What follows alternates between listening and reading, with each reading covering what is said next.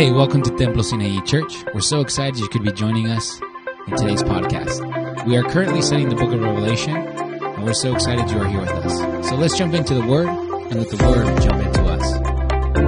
is going to give birth to the child, and as she's going to give birth to the child, what happens? The dragon is sitting there, if you will, and he's ready to devour the child. He's ready to eat the child. Now, why is this important or why is this significant? Well, according to the futurists, the preterists, and the idealists, they all agree that this is what was happening when Herod tried to kill all the infants in Bethlehem. Do you remember that story? Go with me to Matthew 2. Matthew chapter 2. Remember what we're reading that the dragon is trying to devour the child. Well, when did that happen? Well, according to the preterists, the futurists, and the idealists, they believe that this happened when Jesus was born and that Herod demanded that all children be killed. If you have it, say amen. It says Matthew chapter 2. Matthew chapter 2, we're going to read 16 through 18.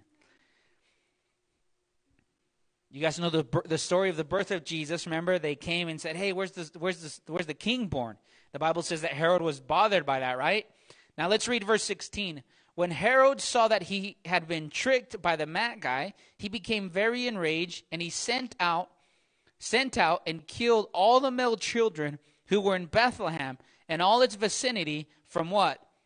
Two years and under, according to that time when it had been determined from the Magi. So remember what we just read in Revelation chapter 12 that the dragon is trying to what? He's trying to kill the child. And when is he trying to kill the child? Well, the preterists, the futurists, and the idealists say it's simple. It's in Matthew chapter 2 when he tried to devour, when he tried to devour the child by killing him in the beginning. And so that's important for us to see this truth. Amen?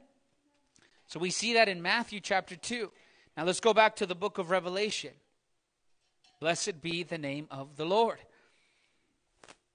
It says here in verse 4 and the tail swept a third of the stars of heaven and threw them to the earth.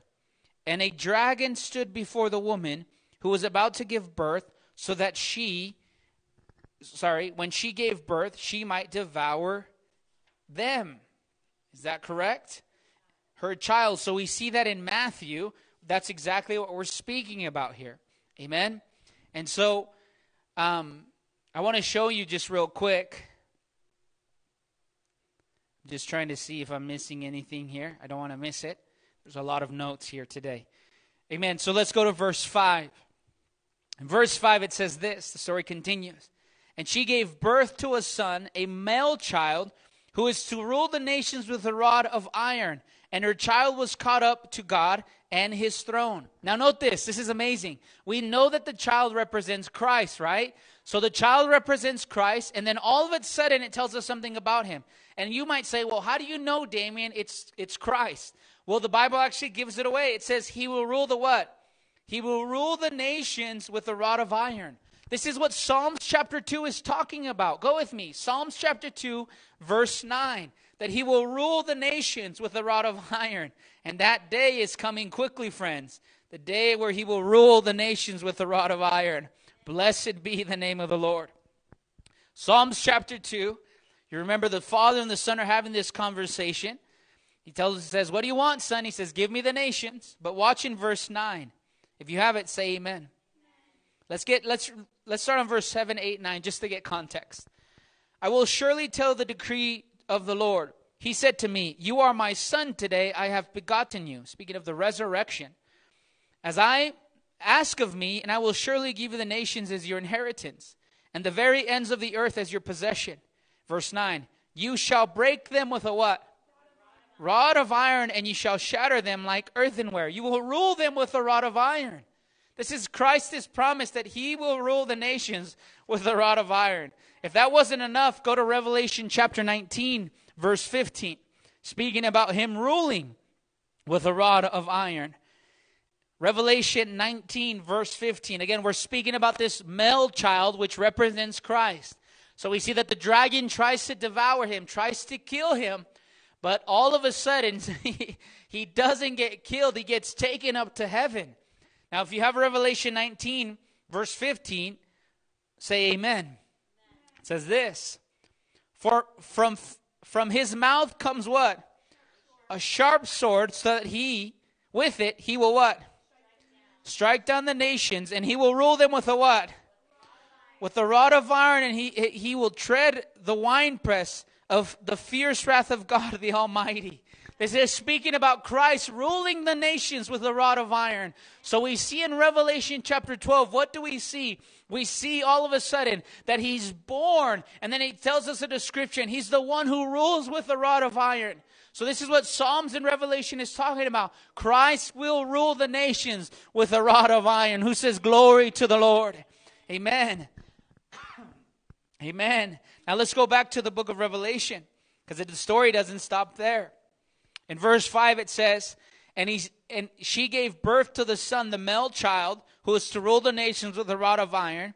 And her child was caught up to God and his throne. Now stop here and think about this. All of a sudden we see this Jesus is born, and then it skips his entire ministry. It skips his entire ministry and it goes where? To the ascension meaning him going to the throne, him going back to the Father. So literally, it skips his whole ministry and it lets us know hey, he's sitting at the right hand of his Father. Who says amen to that? He's sitting at the right hand of his Father.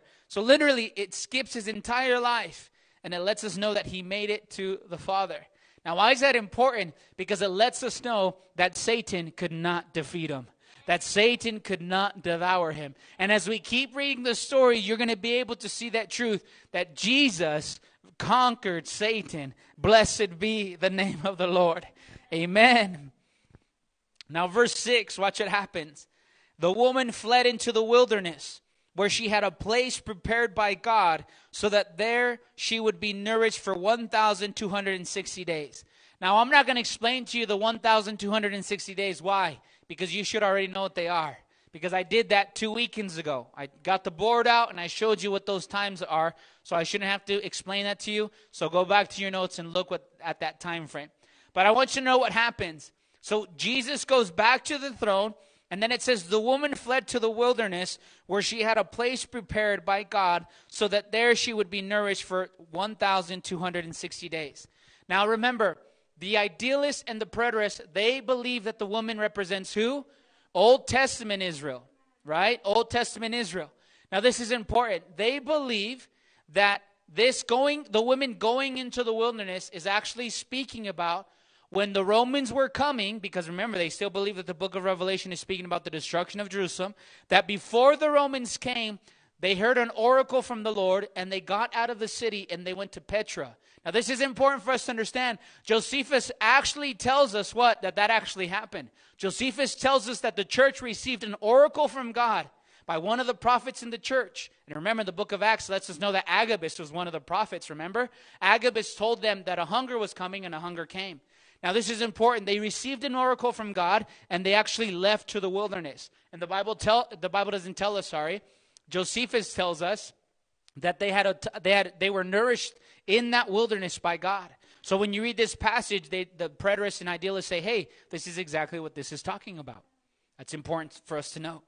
Now let's go to the futurist view. The futurist view believes that the woman is who?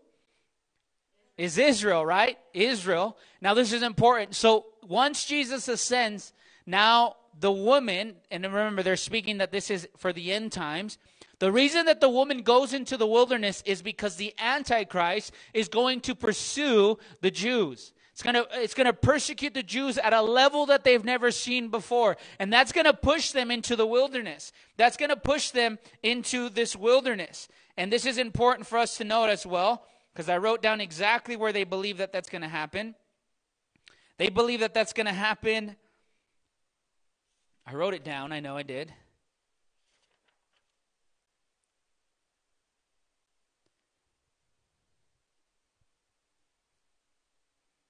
I thought I had written it down.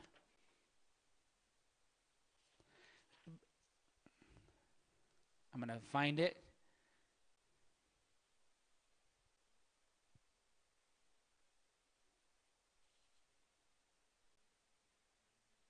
That they're going to be persecuted.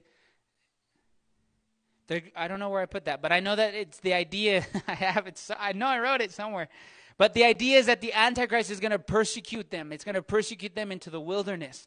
And so we see this idea here that now she's in the wilderness. Amen. Now let's go to verse 7. Amen. Let's go to verse 7. If you hear say amen. Now let's go here. It says, And there was war in heaven, Michael and his angels waging war with the dragon, and the dragon and his angels waged war. And there was they were not strong enough, and there was no longer a place found for them in what? In heaven. And the great dragon was thrown down, the serpent of old, who is called the devil, and Satan, who deceives the whole earth. He was thrown down to the earth, and his angels were thrown down with him. Then I heard a loud voice in heaven saying, Now the salvation and the power and the kingdom of our God and the authority of his Christ have come. The accuser of the brethren has been thrown down, he who accuses them before our God day and night. And they overcame him because of the blood of the Lamb and because of the word of their testimony. And they did not love their life even when they were faced with death. For this reason, rejoice, O heavens, you who dwell in them. Woe to the earth and the sea, because the devil has come down to you, having great wrath, knowing that his time is near, or his time is short. Now, this is important here. All of a sudden, we see that this war breaks out. Is that correct? Now, this is important.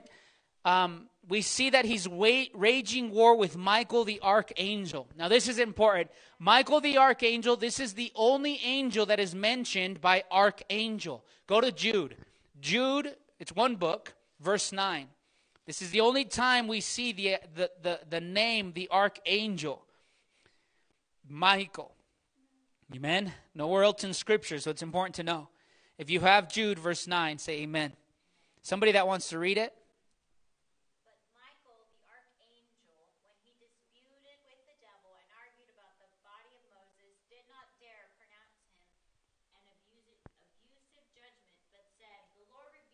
Amen. So we see Michael the archangel, and if you want to know more about Jude, what he's saying there, go listen to our archives of the book of Jude. I don't have time to explain all that. But notice Mar- Michael the archangel, and this is who's fighting Satan in the heavens. Is that not right? This is who's fighting Satan in the heavens. Go with me to the book of Daniel. This is a very interesting passage. The book of Daniel, chapter 12. The futurist says, and I'm going to explain this here in a minute, but the futurist believes that this war happens in the middle of the Great Tribulation, in the three and a half year period. Okay? Remember, there's the tribulation, and then there's the great tribulation. And remember, according to the futurist, the tribulation or great tribulation, how long is it? Seven years. So the three and a half years is pretty laid back. But when you get to the great tribulation, that's when Satan is cast out of heaven. Okay? So that would be in the middle of that. And so when Satan is cast out of heaven, the futurist believes that that's when the great tribulation begins. That's when it begins. Now, watch Daniel chapter 12, we're going to read verse 1. Amen. And and the future says, go back to Daniel chapter 12, verse 1, and that's exactly what it's talking about. Now watch this. If you have it, say amen.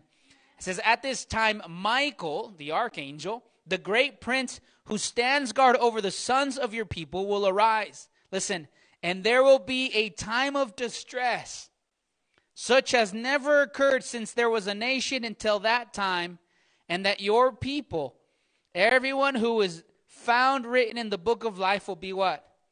Rescued. So there's a time coming, and I don't have all that time to explain what Daniel's talking about, but I'm saying the futurist view says, see, this is talking about Daniel, uh, Daniel seeing the great tribulation in the future. Michael's going to come and he's going to fight with the enemy, and then he's going to throw him down. And when he throws him down, boom, it's the great tribulation. The three and a half years, the last part. Times, times, and half a time. Remember the t- remember that time frame. I almost explained to you what that time frame was, but I held myself. Revelation chapter 12. If you're here with me, say amen. Amen. It says this now. You guys have it? Okay. It says that there was a war in heaven. Michael and his angels were waging war. The dragon and, the, and his angels waged war, and they were not strong enough, and they were no longer a place found for them in heaven. And the great dragon was thrown down, the serpent of old, who is called the devil, Satan, who was deceived who deceives the whole earth, and he was thrown down to the earth. So the, the futurist believes when Satan gets thrown down, it's what? It's the great tribulation. That's when it's happening. So then your question should be, well, what does the preterist and the idealist believe? Because they're, they, they actually really go hand in hand. Now, this is important. The, the, when the dragon is kicked out of heaven, according to the idealist and the preterist view, this is actually not speaking about sometime in the future. This is actually speaking about when Jesus defeated Satan at the cross. This is speaking about when Jesus defeated Satan at the cross. And I want to show you the passages of Scripture that the preterists would use to prove their case. So let's begin by saying this John chapter 12. Blessed be the name of our Lord. Amen. Because he has conquered Satan. Amen. Let's go to John chapter 12. Watch what Jesus says here. Jesus is talking about him going to the cross. John chapter 12, we're going to start on verse 27 and we're going to read verse 31. If you have it, say amen. It says, Now my soul has become troubled. The context is he's going to the cross. And what shall I say, Father? Save me from this hour? But for this purpose I have come. Father, glorify your name. Then a voice came from heaven. I have both glorified it and will glorify it again. And the crowd of the people who stood by and heard it were saying, It had what? Thundered. And others were saying, An angel had spoken to him. Verse 30. Jesus answered and said, The voice has not come for my sake, but for your sake. Verse 31. Now judgment is upon the world. Now the ruler of this world will what? The preterists and the idealists say Satan in Revelation chapter 12 is talking about when Satan was cast out at the cross. There was, listen, they would say this there was a war. There's a war, a spiritual war that you and I could not see. That there's something that you and I could not see, but in the heavenlies, Jesus could see that Satan and Michael and the archangels, they're fighting, and Satan is about to be cast down to the earth because Jesus is going to conquer him at the cross of Calvary. That's what the preterists and the idealists say. Hey, this is what it's talking about. It's not sometime in the future, it actually happened at the cross. And that's what they believe. And, and this is important for us to note. You remember when Jesus says, I saw Satan fall like lightning? Do you guys remember that? Go with me to Luke. Luke chapter 10. Luke chapter 10. Let's start on verse 17. We'll read 18 and 19. Remember, this was important. The 72 went out and they were preaching the message. And what were they rejoicing about? They're saying, Jesus, Jesus. Even the demons come out in your name. Even they submit themselves. And then Jesus says, That's amazing but I saw Satan fall like lightning. It's as if Jesus was describing a war that was happening in the heavenly places. He's describing something that is happening in the heavenly places. Watch what 17 says. The 72 returned with what? Joy, saying, Lord, even the demons are subject to us in your name. And he said to them, I was watching Satan fall like heaven, like what? Like lightning. Notice that. Jesus says, I see Satan falling. And he's close to the cross here. He's close to the cross. Jesus is seeing something in the heavenlies. There's a war going on. So, Revelation chapter 12, if you're a preterist or an idealist, you say, no, that's not talking about sometime in the future. It's talking about when Satan was cast from heaven, when Jesus conquered him at the cross. When Jesus conquered him at the cross. But if you're a futurist, and that's okay to be. You hold that view, you say, no, that's not talking about that. It's talking about sometime in the future where Satan will be thrown to the earth. Amen? Does that make sense? Praise the Lord. God is good, and He is worthy of praise. There's nobody like the champion of heaven. Nobody like the Lord. Just where you are, exalt the Lord for what He's done at the cross for us. Amen. Lift your voice. Just exalt the Lord. Thank you, Jesus, for the cross. Amen. Let's go to Revelation chapter 12. Now, verse 9, 7, 8, and 9 talked about the Satan being thrown to the earth. Verse 10 Then I heard a loud voice in heaven saying, Now salvation and power and the kingdom of our God and the authority of Christ have come. For the accuser of the brethren was thrown out. He accuses them before God day and night. Now, this is important. I'm still on the preterist and the idealist view. Well, wait a minute. The salvation and the strength of the kingdom of, and the power of Christ have come. Well, when did that come? At the cross. And they would use these passages. Let me just show you Colossians 2, verse 15. Colossians 2, verse 15. Blessed be the name of the Lord. Colossians 2, verse 15. Remember what we're talking about. The, the idealists and preterists believe that this happened at the cross. Satan got kicked out of heaven at the cross. Look at what verse 15 says. Colossians 2, verse 15. Says this, and when he, what? Had dis- disarmed the rulers and authorities, he made them a public display of them, having triumphed over them through him. Now, if you're reading it, in a couple verses on top, it's talking about the cross. Read verse 14. Having canceled out the certificate of debt consisting of decrees against us, which was hostile to us, he has taken it out of the way, having what? Nailed it to the cross. When? When he displayed the rulers and the authorities and made them a public display, having triumphed over them. This is the cross. This is what the preterists and idealists say. That Satan and his authority, all of them, that when Jesus was on the cross, it was Jesus' greatest victory. And that's when Satan was thrown down. He was thrown down at the cross of Calvary. And so they say the cross is the greatest victory. The death of Christ and his resurrection is the greatest victory. And the preterists would say it's clear. It skips his whole ministry and then it sees him rising from the grave going to his Father. That's what they would say. This is amazing. I get emotional about it just because the cross is amazing. Hebrews chapter 2. Blessed be the name of the Lord. Hebrews chapter 2. Oh, he's worthy of our praise. He's worthy of our lives. Who is like the Lord? Hebrews chapter 2, 14 and 15. Hebrews chapter 2, verse 14 and 15. Talking about the cross. You have it? Says, Therefore, since the children share in flesh and blood, he himself likewise also partook of the same, that through death he might render powerless. That word powerless in Greek is katargeo, and I'll tell you that in a minute. Powerless, him who had power of death. That is who? The devil, and might free those who through fear of death were subject to slavery all of their lives. So he says he, he rendered Satan powerless at the cross.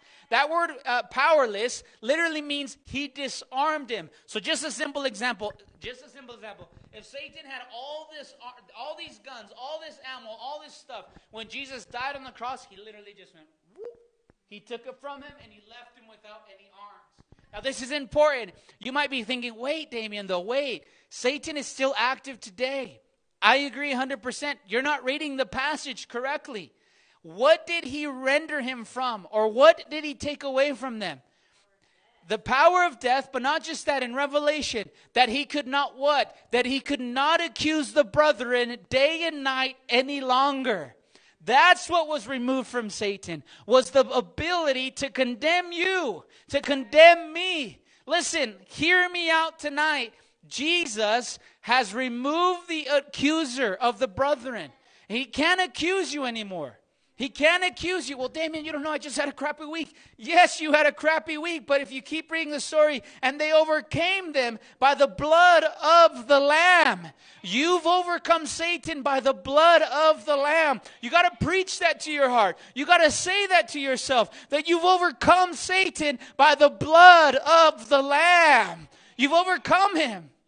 That's how we defend ourselves. We have to have a defensive strategy that when Satan comes and he condemns us, we put ourselves in defensive mode and we say, I've been forgiven by the blood of the Lamb. I've been forgiven by the blood of Jesus. That is your defense. That's the defense of the church. Romans chapter 8. Friends, it's time we start believing what we're preaching. It's time we start believing what we're preaching. Romans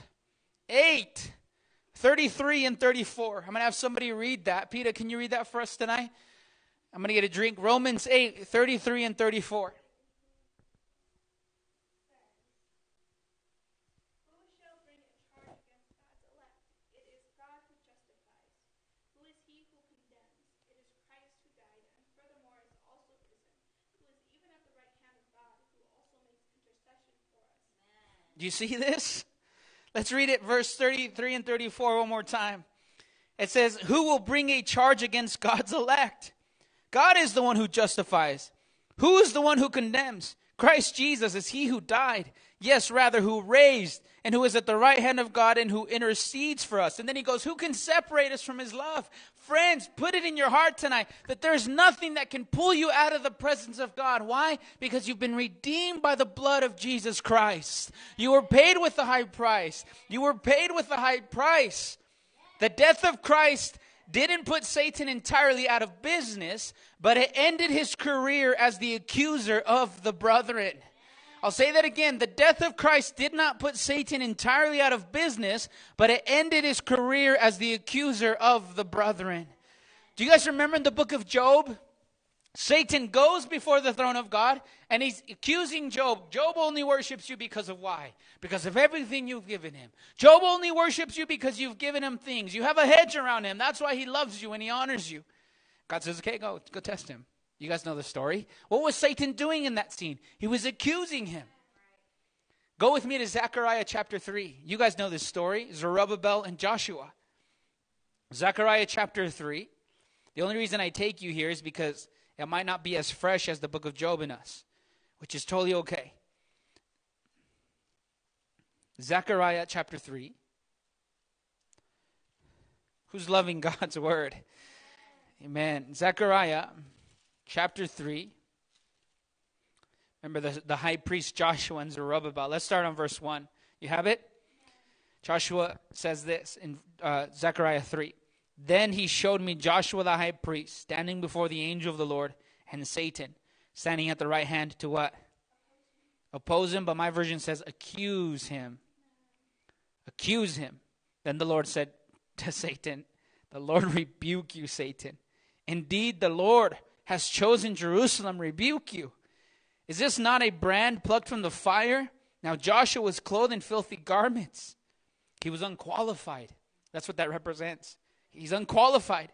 Standing before the angel, he spoke and said to those who were standing before him, saying, Remove their filthy garments from them. Again he said, See, I have taken your iniquity away from you, and I will clothe you with festival robes. Then I said to him, Let me put a clean turban on his head. So they put a clean turban on his head and clothed him with garments while the angel of the Lord was standing there. And the angel of the Lord admonished Joshua, Thus says the Lord of hosts, if you will walk in my ways and if you will perform my services, then you will also govern my house and also charge my, my courts, be in charge of my courts, and I will grant you free access among those who go here. But notice Satan was accusing Joshua in front of God. He's disqualified. He's not clothed. And how many times do we feel not qualified, not clothed, not worthy? All the time. But I'm here to remind you that you've been washed by the precious blood of Jesus Christ. You've been washed by that blood, friends. I've been washed. It's time for us to believe it. It's time that our young people believe it. It's time that we run with this and say, Yes, I've been washed and redeemed by the blood of the Lamb. Amen. So let's go back to Revelation chapter 12. I hope you're getting all of this. Amen. Verse 10 Then I heard a loud voice in heaven saying, Now the salvation, the power, the kingdom of our God, and the authority of Christ have come. For the accuser of the brethren has been thrown down. He who what? Accuses them before God day and night. This is what Satan was removed from, according to the preterists and the idealists, is that he can't accuse them anymore. The, uh, the, the cross removed that, that, that, that reality. Now, what does the preterist, or what does the future say about the salvation, the power, and the kingdom of our God? They say that this is speaking about just the divine plan that God has once it's all said and done, once the Antichrist is done, Satan is bound. This is what that is talking about the divine plan of God coming to for, uh, fulfillment, fruition. Amen. So we see that here. Now, watch in verse 11. And they have overcome him because of what? The blood of the Lamb and because of the word of their testimony, and they did not love their life even when they were faced with death. Now, this is important. Satan has been cast to the earth. He cannot accuse the saints before God anymore. Why? Because they've overcome his accusations by the blood of Jesus. But notice this what is the word of their testimony? The word of their testimony, and they all agree, is this is the preaching of the gospel. The way that we take territory from Satan and his kingdom is by preaching the good news. The way that this is true, the, the power, their testimony, is that the gospel message is being preached in all the earth. And all of us know that this is happening even as we speak. The gospel message is going to keep running and running and running. Even when Paul was in prison, remember, he says, I praise the Lord because they, they have me in chains, but they can't chain up the word of God. And that's the truth. And it's funny because the, uh, they say that the underground church in China, it's one of the biggest churches, but it's in the biggest communist country, the hardest dictator. And they're underground, they're hiding, they do all this in secret, but the word of God is running swiftly. Blessed be the name of the Lord. And as we see persecution arising, even here in America and the United States, we shouldn't be afraid. Why? Because we know that the word of God is going to continue running. Blessed be the name of the Lord. So we see that the blood of the Lamb, and then we see the testimony. They didn't love their own lives. Verse 12 For this reason, rejoice, O heavens, and you who dwell in them, and woe to the earth and sea, because the devil has come down to you, having great wrath, knowing that his time is short.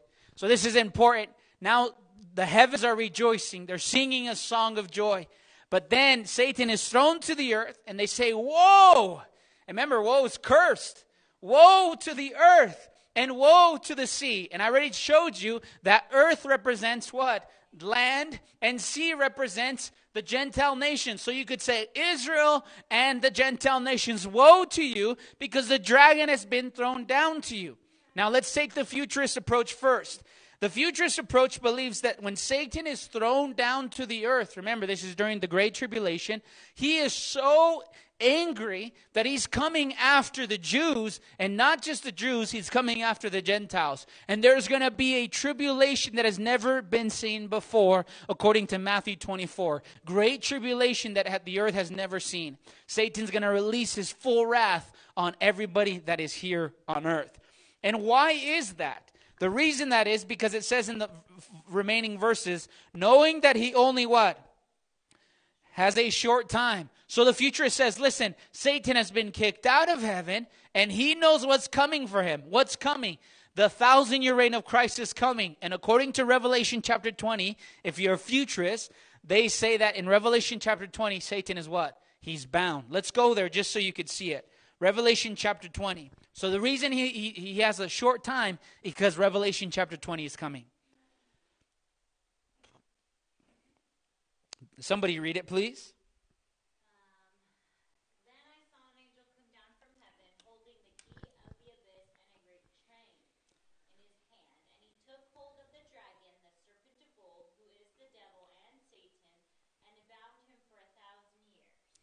and he threw him into the abyss and shut it and sealed over it so that he would not deceive the nations any longer until when? The thousand years were complete. After these things, he must be released for a short time. So the reason Satan is knows that he has a short time, according to uh, Revelation chapter 12, the his uh, futurist view. Why? Is because now he knows that the great tribulation is about over, and what's coming? His being bound for a thousand years, the millennial kingdom, right? Amen.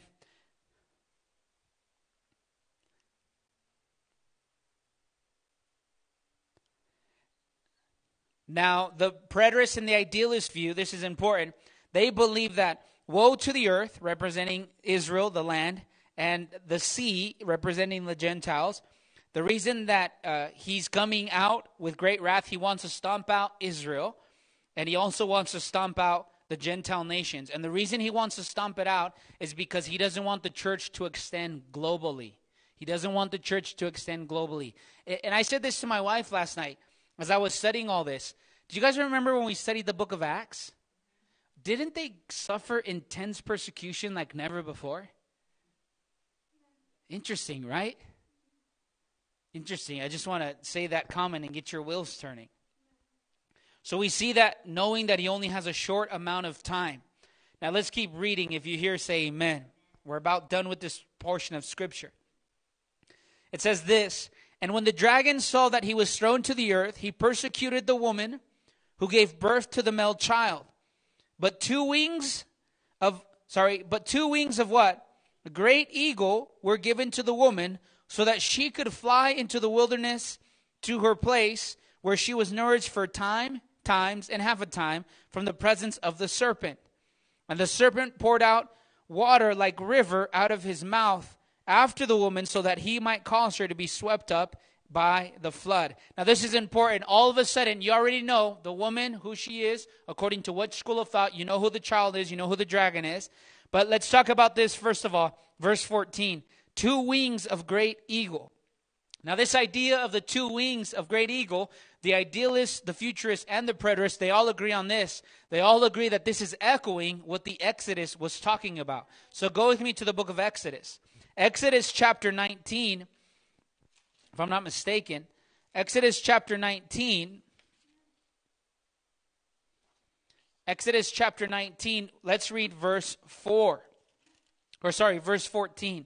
Exodus chapter 19, verse 14. You have it? Notice this. That's not right, right?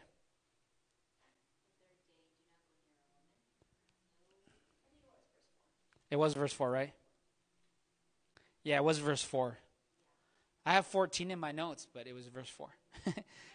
says this You yourselves have seen what I did, and this is Moses speaking to, uh, God speaking to Moses. You yourselves have seen what I did to the Egyptians, and how I bore you what? On eagle's wings, and I brought you to myself. So the preterists, the futurists, and idealists say when the woman, she gets wings, to protect her and take her out. This isn't literal wings. This is talking about what? The Exodus. When God took them out of Egypt, He did it with His power, He did it with His wings. Amen? Now, show, let's go to the book of Deuteronomy. Deuteronomy 32 11 and 12. He bore them up on his wings or on his pinions. Pinions, I had to look that up. It's the, out, the outside part of the wings on a bird. Deuteronomy 32, 11 and 12. If you have it, say amen. It says this Like an eagle that stirs up its nest, that hovers over its young, he spreads his wings and caught them. He carried them what? On his pinions. And the Lord alone guided him. And there was no foreign God with him. So the Lord, when Moses is singing this song, he's saying, It's the Lord who took us up on his wings. It's the Lord who protected us with his pinions. And so this idea of the woman getting these wings is literally just echoing God's protection. God's protection. Okay? So if you're the futurist, the futurist believes that the woman is who? Is Israel. And she is going to be protected in the future from who? From the Antichrist.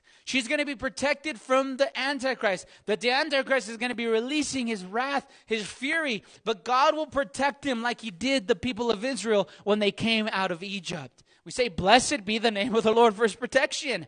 Amen? That's important for us to know.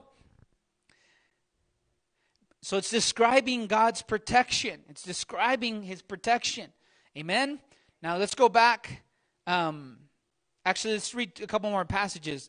Numbers 16. Numbers 16. I want to just show you this passage and just have that in the back of your mind. Okay? You have it? Number 16. Now Korah the son of Izhar, the son of Kohath, the son of Levi, with Danath, and Abram, the sons of Elibai, on the son of Peleth, the son of Reuben, took action, and they rose up before Moses together. And some of the sons of Israel, 250 of the congregation, chose the assembly and men of renown. They assembled together against Moses and Aaron, and they said, You have gone far enough, for all the congregation are holy, every one of them, and the Lord is in their midst. So why do you exalt yourself above the assembly. So this rebellion comes against Moses, the, the, the rebellion of Korah. Remember, Peter tells us about uh, religious leaders having the rebellion of Korah. Now go with me to just verse 31 and 33. Read this at home, all of it, but I encourage you just read at home. But look at this, verse 31 to 33. And he finished speaking these words, and what happened? Verse 32.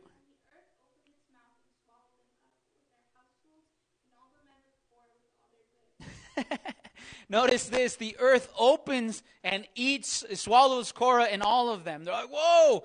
And I encourage you to read it because they're saying, okay, Moses, like, God can use us too. And uh, they have all this discourse with him. So read it at home when you have a chance. But have that in the back of your mind. But why did you just show us that? Because I'm talking about God's protection, right? Now, watch what happens in the wilderness with this woman. Verse 13. When the dragon saw that he was thrown down to the earth, he persecuted the woman who gave birth to the male child. Two wings of a great eagle were given to her so that she could fly into the wilderness to her place where she'd be nourished for time, times, and half a time from the presence of the serpent. Now, notice this the dragon now turns into a what? A serpent. I want you to note something important. It seems as if, and I just want to say this Israel or the church, whoever it may be, is on wings of eagle and the serpent has to be on its belly. It just lets you know how much faster and how much more ahead the church or Israel is even of the evil one. Amen. Now, verse 15, watch this. And the serpent poured out water like a river out of his mouth after the woman so that he might cause her to be swept away with a what? With a flood. But the earth helped the woman and the earth opened its mouth and drank up the river which the dragon had poured out of its mouth. You notice what I just showed you? That the earth did what? It, the earth opened its mouth and it swallowed this water. Exactly what happened in the book of in the book of uh, Numbers with Moses. Moses opened or God opened the earth and he ate Korah and his rebellion and his leaders. He ate them up. Boom signifying what? That God was protecting Moses, that God had chosen Moses. And so it's no different with this woman. Whoever she is, God protects her. Whoever she is, God protects her. And God protects you. Who says amen to that? But I want you to notice something else also. It says that a flood came, right? A flood came for her to be swept away. Now, what does this flood represent? Flood represents, there's two schools of thought for the futurists. The futurist believes this that it's a literal flood that will try to drown them out in the wilderness. Okay? It's a literal flood that will try to drown them out in the wilderness. The second school of thought is that this flood actually just represents evil teachings. It's contrast to the water of life that Jesus gives. So Satan gives a flood, Jesus gives water of life. So there's those two schools of thought. And the idealist is actually kind of in the same camp of the futurist in the aspect of what? That the flood represents false teaching. It represents anything that is false, the isms, the lies, and even more now and now, we're seeing the flood of Satan coming more and more, the lies of the evil one. And so we see this idea that this woman, she gets wings. She's flying. what apocalyptic literature, right? She's flying, and all of a sudden, this dragon, this serpent, releases water from its mouth. The earth swallows up the water, swallows up. And that's just what we're seeing here. Again, all this drama is being depicted. And so you see what's happening here. Now, watch what happens in verse 17, and I'm done here. So the dragon was enraged with the woman and went off to make war with the rest of her children who keep the commandments of God and hold the testimony of Jesus Christ. So you know who the dragon is, you know who the woman is, according to the schools of thought. And then it says he went to make war with the rest of her children. Now, according to the futurists, the rest of her children is just talking about other Jews. So Israel is going to be persecuted by the dragon, the Antichrist, and the rest of her children is just other Jews, other Jewish believers. And they say, because look, they hold to the testimony of Jesus, the commandments of God. Who wants to hold the commandments? The Jews, right? So they say the future says, no, this is what this is talking about. So it's the Jews. But the preterist or the idealist says this that the children of the woman, if Israel is the woman, her children are who? The Gentiles. So the dragon comes and he makes war against the Gentiles the, the other branches, if you will. Does that make sense? So if he couldn't defeat Christ, then he goes after, according to the idealist and preterist, he goes after the church, the real remnant. And since he can't destroy the remnant, then he goes after the Gentiles, the next part of the church, if you will, all in one. Amen? This is what is going on in Revelation chapter 12. Blessed be the name of the Lord. Just where you are, let's close our eyes. And I just want you to think about what we spoke about as far as the, the cross and how powerful the cross was. Let's go ahead and turn on a track in the back, please, if you will. If you have any questions, we're going to do a time for question and answer. But right now, I just want you to just thank the Lord. Thank the Lord for what He has done on the cross. Just thank Him for what He's done on the cross. Amen. Just thank Him for what He's done on the cross. Amen. If you can get the lights, I'd greatly appreciate that. And so, just where you are, just thank the Lord. Thank the Lord for the power of the cross. Thank the Lord for the power of the cross.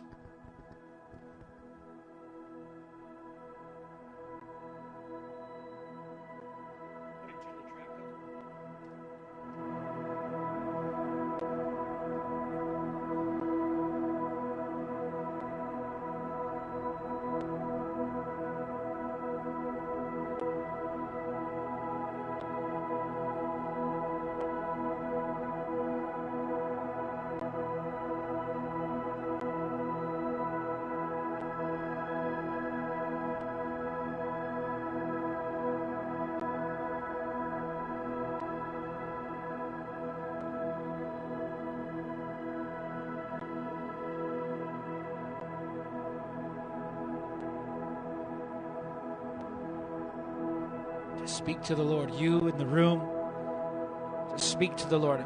I'll give you a couple minutes. The Lord will minister to your heart. Amen.